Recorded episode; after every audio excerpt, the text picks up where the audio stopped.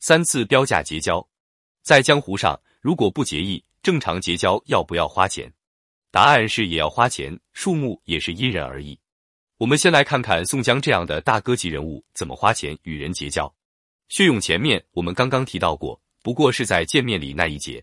当时宋江看所有人都不肯给卖艺的薛勇赏钱，情急之下送了薛勇五两银子，算是接济一头落在平阳上的老虎。没想到这五两银子让薛勇铁定了认定大哥之心，于是他在问清宋江要去江州蹲监狱后，明确表示要追随宋江去江州。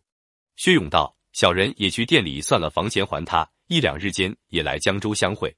兄长先行。宋江又取一二十两银子与了薛勇，辞别了去。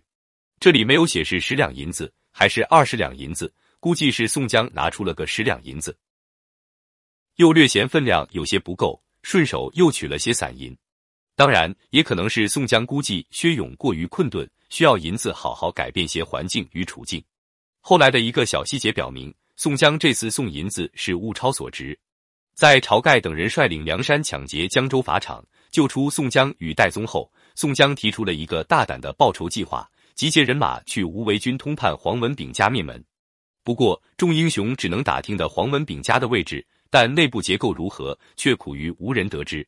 关键时候是薛勇带着徒弟侯健来见宋江，裁缝侯健多次去过黄文炳家，熟知黄宅。薛勇在梁山坡不是重要英雄，后来也没有什么闪光处。不过江州一役已经得到了发挥，而调动一百零八人发挥个人所长，正是宋江的过人处。薛勇这样的小角色，宋江都极力结交。那么像李逵这样的天杀星，宋江指那里杀那里的狠角色，宋江用多少银子搞定？宋江先取两锭小银二十两，与宋老儿用来给被李逵打伤的女儿医治。那老儿拜谢了去。不在话下。天色将晚，张顺送了鱼，宋江取出张衡书，付了张顺，相别去了。宋江又取五十两一锭大银，对李逵道：“兄弟，你将去使用。”戴宗、李逵也自作别，赶入城去了。五十两一锭大银，这是宋江收买李逵的价格。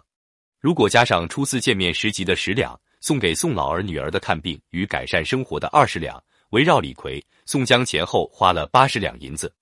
这八十两银子起到了什么作用？其实不需要多说了。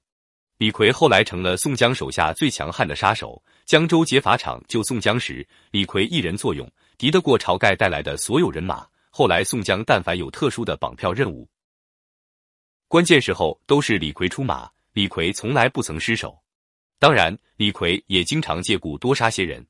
后来，宋江被朝廷要死前，宋江要死了李逵。李逵不但没有怨言，反而要求一人死后将自己与宋江葬到一处。这份忠心是可见梁山坡的。